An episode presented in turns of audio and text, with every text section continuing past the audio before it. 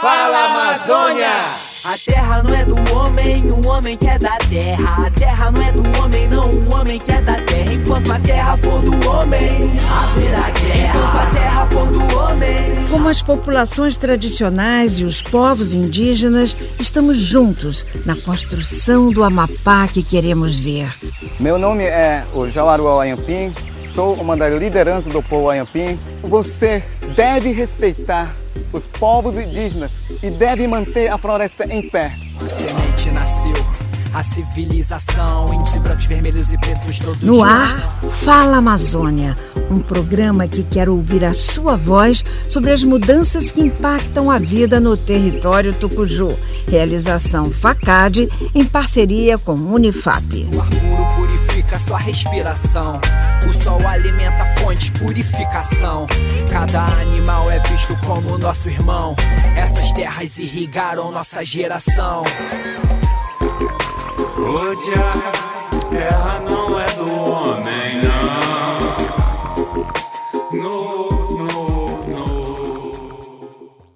Salve Amazônia! Saudação a todos os nossos ouvintes e seguidores do Fala Amazônia. Um salve especial para minha amiga Lilian Rodrigues e todas essas mulheres incríveis que tornam esse podcast realidade. É com o espírito olímpico que abrimos esse programa. Feliz em ver o protagonismo feminino nesta Olimpíada de Tóquio, marcada por uma pandemia, e com grandes expectativas para a próxima edição dos Jogos Olímpicos, em Paris, que promete ser 100% carbono neutro, como um exemplo para a descarbonização da economia mundial, e com investimentos para a conservação das florestas tropicais. Salve Amazônia! Saudação a todos os nossos ouvintes e seguidores do Fala Amazônia. Um salve especial para minha amiga Lilian Rodrigues e todas essas mulheres incríveis que tornam esse podcast realidade. É com o espírito olímpico que abrimos esse programa. Feliz em ver o protagonismo feminino nesta Olimpíada de Tóquio, marcada por uma pandemia, e com grandes expectativas para a próxima edição dos Jogos Olímpicos, em Paris, que promete ser 100% carbono neutro, como um exemplo para a descarbonização da economia mundial, e com investimentos para a conservação das florestas tropicais. Bom dia, boa tarde, boa noite, aqueles que nos escutam na onda das Wi-Fis. Eu sou Lilian Rodrigues. Salve minha amiga Ana Euler. Hoje trazemos mais um episódio do podcast do Fala Amazônia, neste mês de agosto de 2021. Trazemos reportagens sobre a comunidade quilombola Mel da Pedreira e notícias do sítio arqueológico da Unifap. Um giro de notícias pelo Brasil e pelo estado e pela cidade de Macapá. Bloco das vozes de lideranças que ecoam da floresta. Crianças se perguntando sobre a extinção dos animais e o macaco-aranha. E o brilho dos comentários da minha companheira Ana Euler. Fala Amazônia, um programa que está em sintonia com as vozes da mudança na vida e no território Tucuju. A seguir, o nosso sexto giro de notícias. Brasil enfrentará em novembro dificuldades na distribuição de energia. O Operador Nacional do Sistema Elétrico, ONS, emitiu nota sobre o déficit que ocorre por causa da crise hídrica. O agravamento da crise levou o Comitê de Monitoramento do Setor Elétrico, CMSE, a solicitar estudos para a preservação de mais águas nos reservatórios de hidrelétricas durante o período úmido. Com baixos índices de chuvas, os reservatórios das hidrelétricas estão esvaziando e todas as usinas térmicas do país estão em uso. Sem conseguir atender a demanda de energia em momentos de alto consumo, acontecerão situações de blackout. Águas, solos e terras amazônicas estão contaminadas por mercúrio devido ao garimpo ilegal de ouro na região. A prática, sem regulação e fiscalização, já despejou 100 toneladas de mercúrio na natureza. O prejuízo do garimpo vai além. A extração de ouro já é responsável pelo desmatamento de 21 mil hectares de floresta. A terra indígena mais abalada é a do povo Munduruku, no Pará. A cada 10 crianças menores de 5 anos, quatro estão contaminadas. Na região dos Yanomamis. Na Argentina, a Administração Nacional de Seguridade Social, ANSES, apresentou oficialmente o Programa Integral de Reconhecimento de Tempo e Serviço por Tarefas Assistenciais, que vai permitir a aposentadoria de milhares de mulheres que deixaram o mercado de trabalho para se dedicar aos seus filhos. Se enquadra no programa mulheres de 60 anos que não completaram os 30 anos de serviço no mercado de trabalho necessários para se aposentar. Estão abertas as inscrições para o curso Sócio-Biodiversidade e Empreendedorismo para a Sustentabilidade no Cotidiano, que tem como objetivo apresentar temáticas de sociobiodiversidade e empreendedorismo para capacitar os participantes no desenvolvimento de novas iniciativas empreendedoras a partir do uso sustentável. O curso será online com carga horária de 45 horas. As inscrições já começaram no dia 26 de julho e vão até o dia 25 de agosto. No dia 15 de agosto, às 16 horas, o canal do YouTube Amapá nas Estrelinhas fará uma live de lançamento do livro Educação na Amazônia Setentrional Trajetória de Educadores Pioneiros Amapaenses. O livro conta sobre a trajetória de oito professores amapaenses, pioneiros na educação do Estado, documentando e resgatando memórias importantes de cada um. Na live de lançamento estarão presentes todos os autores para debater sobre a obra. A AGECOM, Agência de Comunicação da Unifap e o Instituto Clima Info, organização focada na comunicação da ciência climática, realizam no Amapá o curso Clima e Sustentabilidade na Cobertura Jornalística para profissionais e estudantes de comunicação do Amapá. Nas duas primeiras semanas de agosto, são realizados encontros online e as inscrições atingiram seu número máximo de 30 pessoas. Palestrantes nacionais e locais apresentam temas e pautas que importam para a cobertura ambiental e científica local da mudança climática. A Universidade do Estado do Amapá outorgou o título de doutor honoris causa a Pedro Ramos de Souza, uma liderança importantíssima para o Amapá, companheiro de Chico Mendes nas décadas de 80 e 90. Ele foi fundador no nosso estado do Conselho Nacional dos Seringueiros, do Sindicato dos Trabalhadores Rurais no Amapá, da Rede Escolas Família do Estado e do Partido dos Trabalhadores militante das antigas nos direitos humanos, assentamentos e das reservas extrativistas. Minha companheira Ana Euler conversou com o senhor Pedro Ramos na sua outorga. Vamos escutar essa entrevista. O programa Fala Amazônia tem a honra e a felicidade de entrevistar o doutor honoris causa Pedro Ramos. Pedro é uma figura muito querida no Amapá e na Amazônia tem uma história de vida e de militância do movimento socioambientalista. Enfim, já tem oito décadas, né, Pedro, de, de história é, nesse Amapá, é, construindo essa luta que hoje é, garante né, a preservação de mais de 2 milhões de hectares de floresta só aqui no Amapá, sem contar na Amazônia inteira. Mas eu vou pedir para ele contar um pouquinho para gente da sua história e depois falar um pouco o que, que significa né, esse, esse momento histórico para o Amapá e para o movimento extrativista, que é o reconhecimento desse ancião, desse guardião do conhecimento tradicional, por uma universidade pública brasileira, dando-lhe o título de doutor. Né? Doutor pelo seu conhecimento, doutor por tudo que ele nos ajudou a construir até aqui e por tudo que ele ainda tem para é, ensinar para as gerações atuais e futuras. Pedro, é um prazer enorme poder estar aqui com você nesse momento. É um prazer e um privilégio. Eu quero já lhe parabenizar em nome de todos os ouvintes do Fala Amazônia. E eu queria que, então, você contasse um pouquinho para a gente o que, que significa receber esse prêmio nesse momento, em 2021, ainda no meio de uma pandemia, mas uh, trazendo então essa felicidade para todos nós. É uma honra receber um, um título desse, né? É, segundo, eu quero agradecer a todas as pessoas que estão envolvidas no, na, na, na sessão desse título. Quero agradecer sem esquecer uma e, e, e dizer que, que a, a, a luta pela vida é uma luta que vale a pena para a humanidade. Não, não é uma luta que vale a pena para o Pedro Ramos ou para você que está me ouvindo, ou para qualquer pessoa. É uma luta que a permanência da vida nesse planeta chamado Terra, é, é, é uma coisa que é uma conquista nossa. A gente não tem que deixar passar isso. É, receber um título desse nos honra e nos envaidece muito. É, saber que a gente está, nós, nós, nós estamos juntos. Não, não, é Pedro Ramos, não, não é aqui a, a, a, a, a entrevistadora que, que, que fica satisfeita por isso, é saber que nós todos juntos estamos lutando por uma causa que vale a pena, que vale a pena é a continuidade da vida. E a vida para nós, humanos, é uma coisa muito preciosa.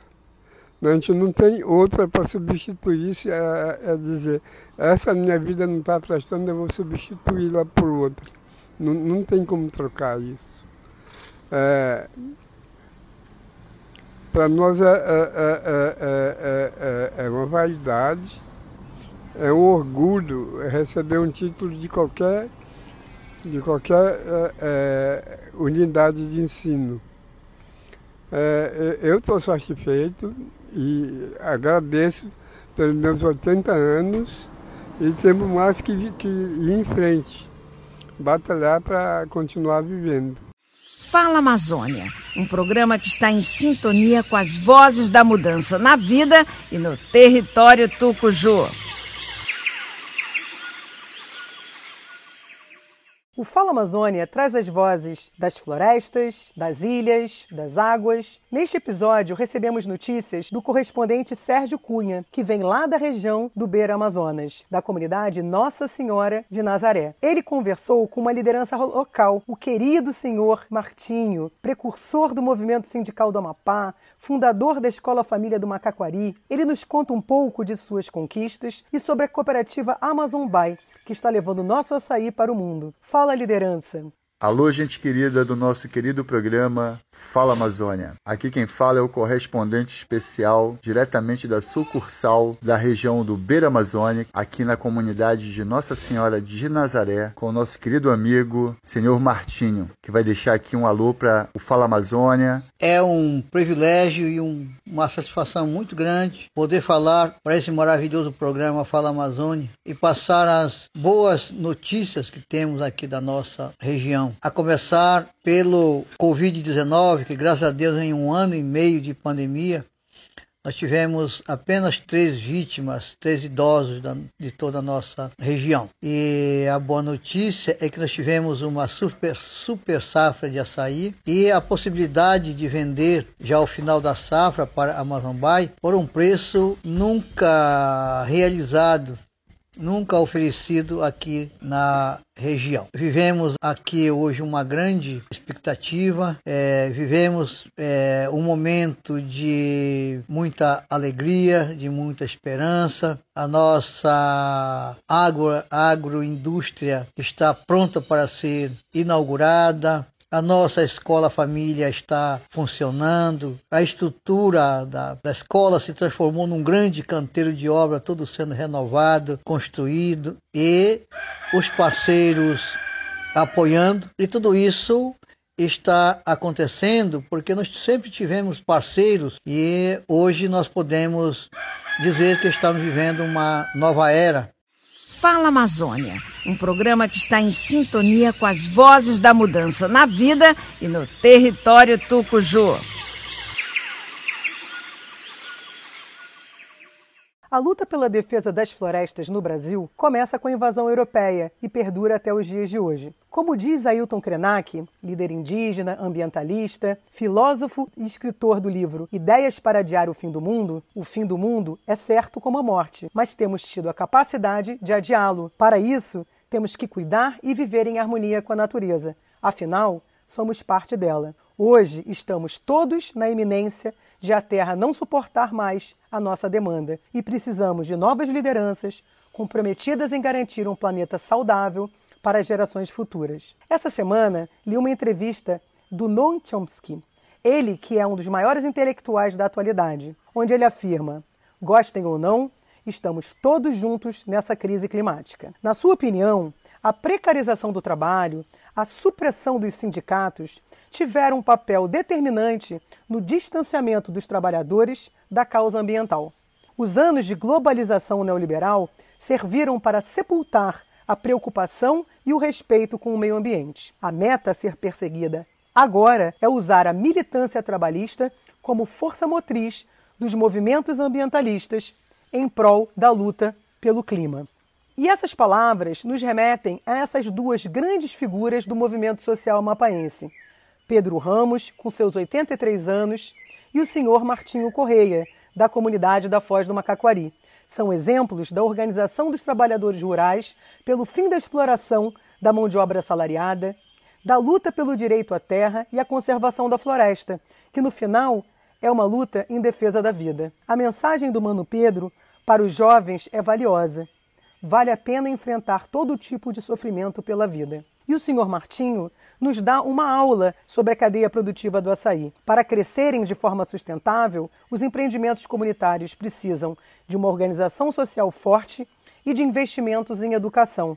Essa é a aposta da Amazon Buy. Agradecemos a esses doutores das florestas seus ensinamentos, suas lutas e seu exemplo de uma vida dedicada ao bem comum. Parabenizamos a Universidade Estadual do Amapá, na pessoa de sua magnífica reitora, doutora Cátia Paulino dos Santos, por esse ato de reconhecimento deste doutor do extrativismo que tanto tem a nos ensinar e a inspirar as presentes e futuras gerações. A floresta está em festa.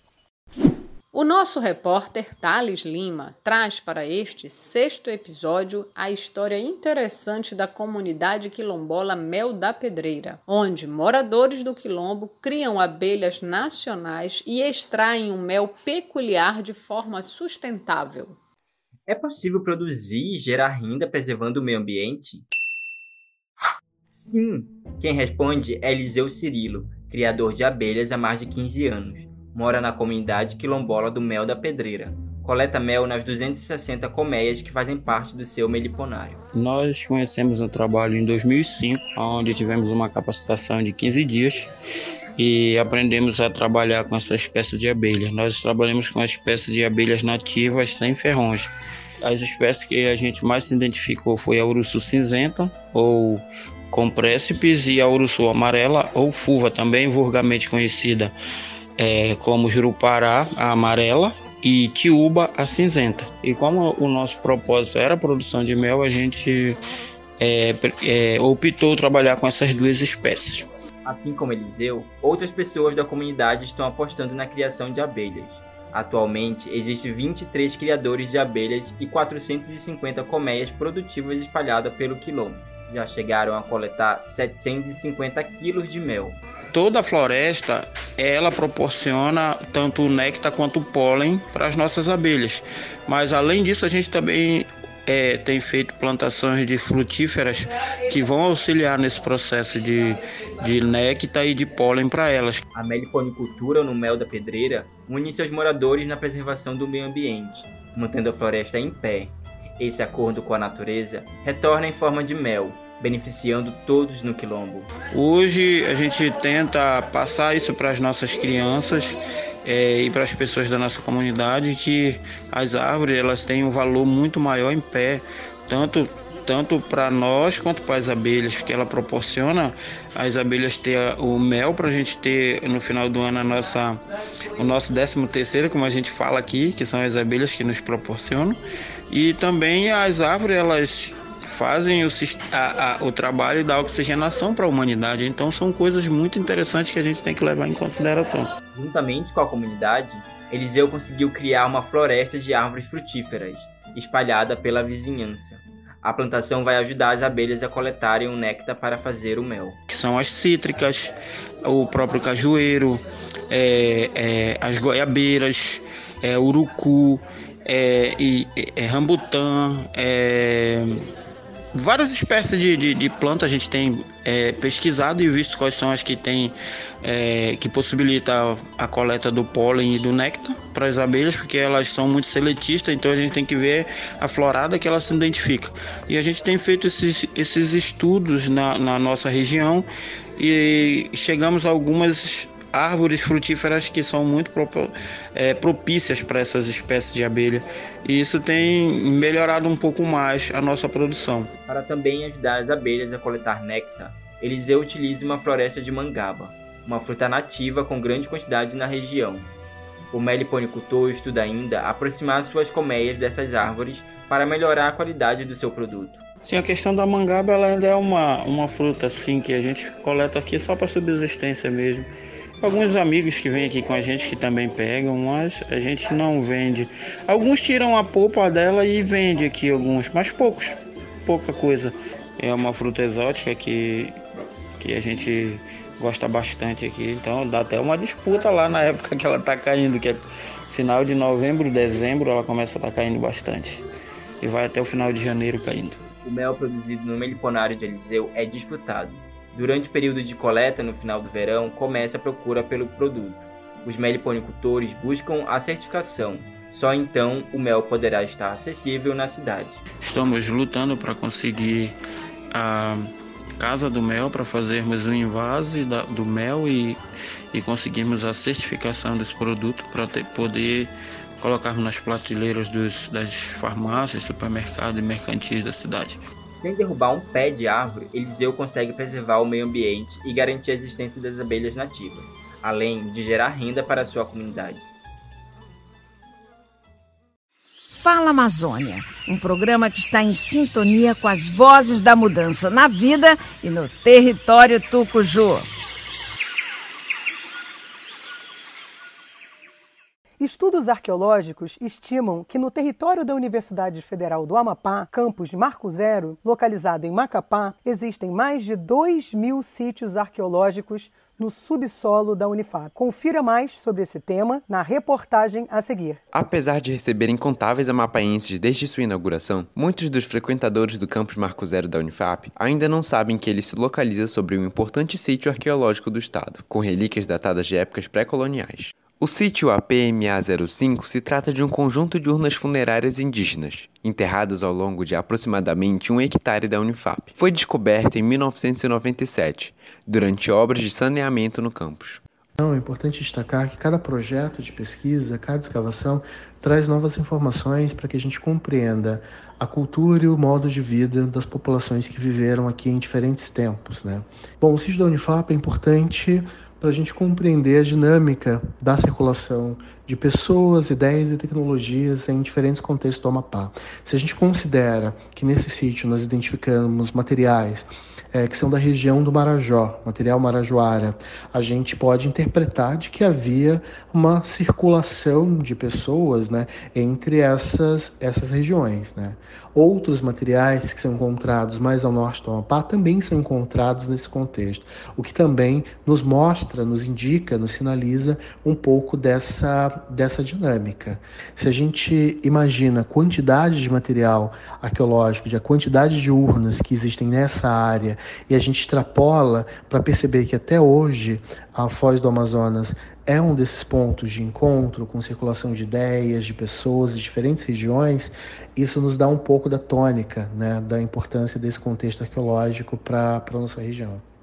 Além de muito importante para a história da região amazônica, o sítio arqueológico também representa uma oportunidade única para a universidade. De acordo com a doutora Iris Moraes, professora de arqueologia, também deve ser considerada a perspectiva de usar o sítio como possibilidade prática com os estudantes. Uma das outras coisas que é bastante recomendada é a possibilidade do uso do sítio arqueológico já estudado ou de outras temporadas né, de estudos arqueológicos como um sítio escola.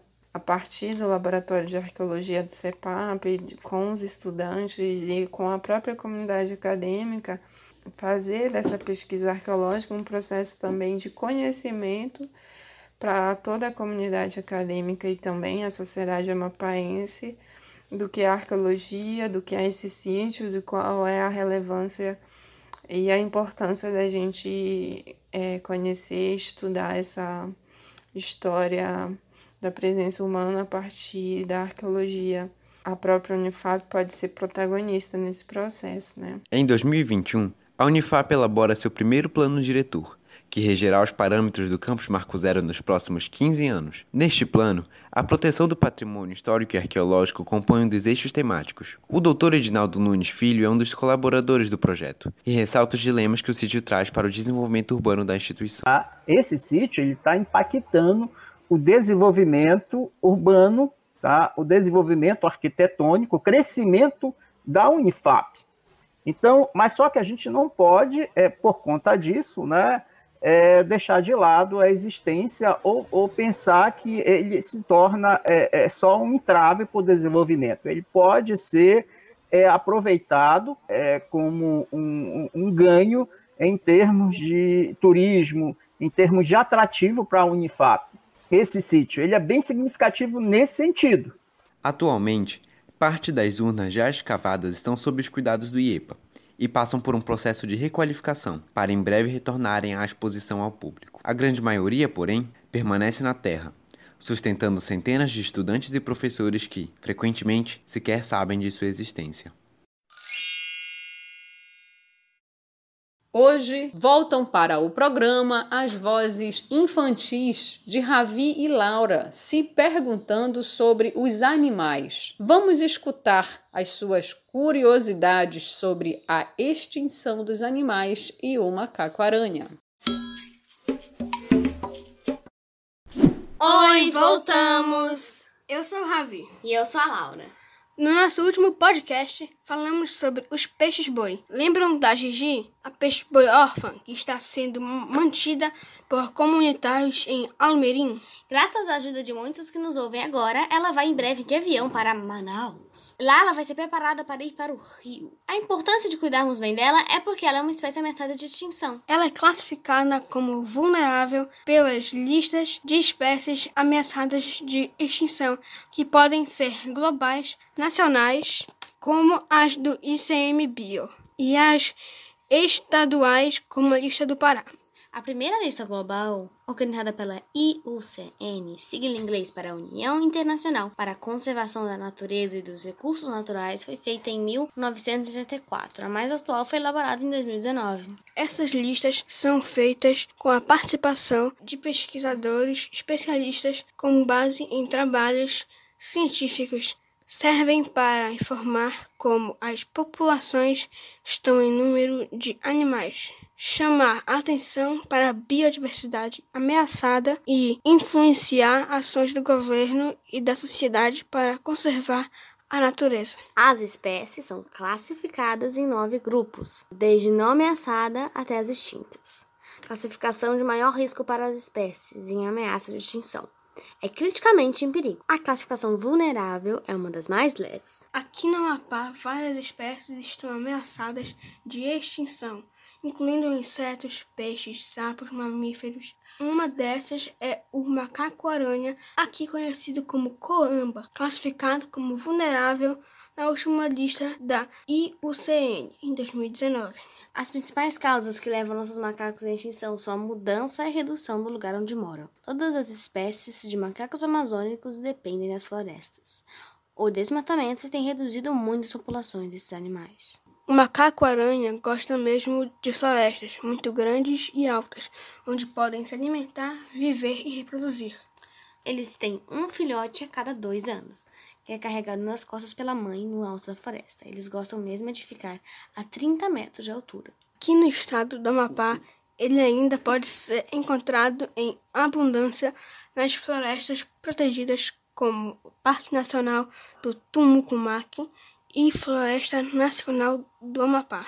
O macaco-aranha saiu da lista brasileira de espécies ameaçadas porque vivem em grandes reservas como essa do Amapá. Isso é muito bom. Esforços para a conservação das espécies podem ter bons resultados. Então vamos lutar pelas nossas espécies ameaçadas. Um abraço do Ravi. Nos vemos no próximo podcast. Unos besitos de la Richa.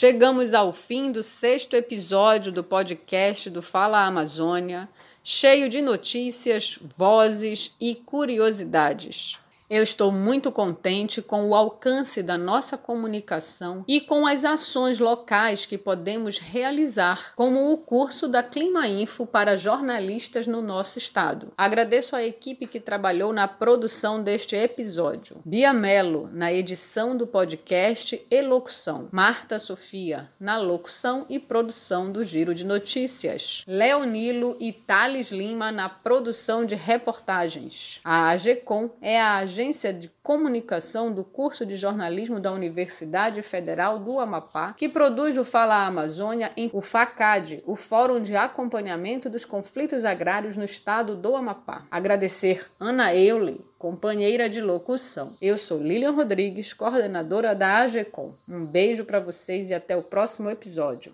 Gratidão a todas e todos pela escuta. Nossa missão é informar, opinar, alertar sobre os riscos ao meio ambiente e às pessoas, buscando mostrar experiências exitosas que nos inspirem a traçar novos caminhos para a sustentabilidade. Eu sou Ana Euler e me despeço com as palavras do presidente do COI, Thomas Bach, no encerramento das Olimpíadas. Só podemos ir mais rápido, só podemos almejar mais alto, só podemos ser mais fortes se permanecermos juntos, em solidariedade. Até o próximo episódio.